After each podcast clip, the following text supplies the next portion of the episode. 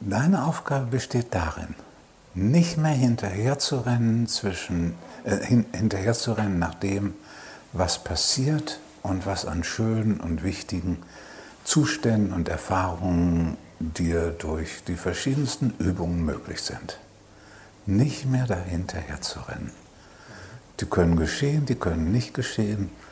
Ganz unwichtig finden, weil das Spiel geht ganz woanders drum.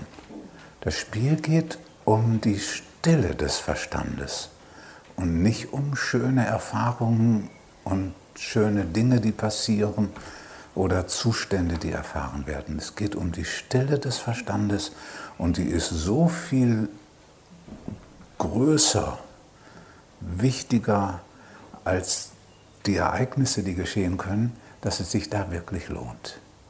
Und diese Stille des Verstandes, die lässt sich nur finden durch eine innere Bewegung des Nichtstuns.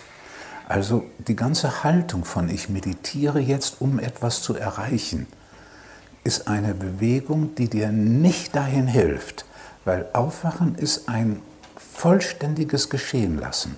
Und in diesen Zustand des vollständigen Geschehenlassens kommt man nur durch Übungen, die nicht nach dem Muster verlaufen, ich tue was, um was zu bewirken.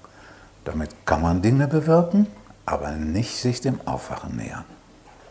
Und deswegen ist meine Empfehlung, diese ganze Art von Meditation, um irgendwo hinzukommen, zu beenden.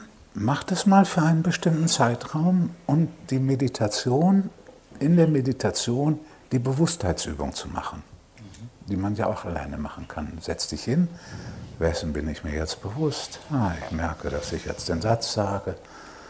Und jetzt merke ich, dass ich ausatme und ich kann auch wahrnehmen, wie sich der Körper weiter anfühlt. Und das kann mir helfen, tiefer zu fallen.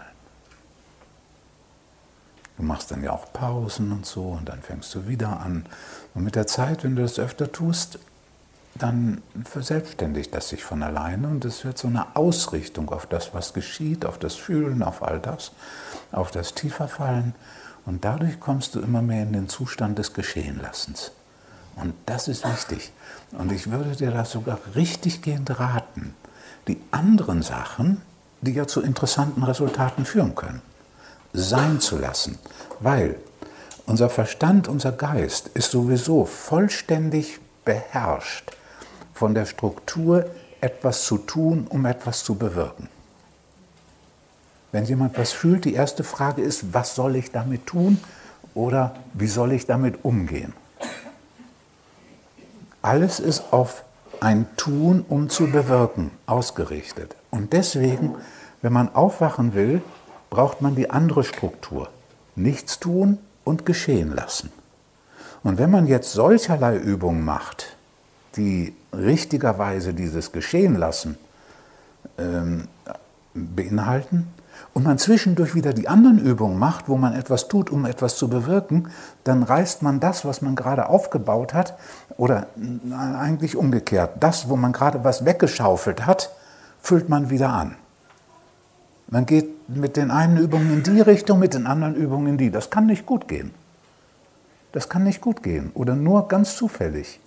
Besser ist es, dann nur Übungen zu machen, die in die eine Richtung gehen, in die Richtung des Geschehenlassens. Wenn du alle Übungen darauf ausrichtest, alle inneren Dinge, die du tust, dann hat das vollständige Aufwachen eine wirkliche Chance.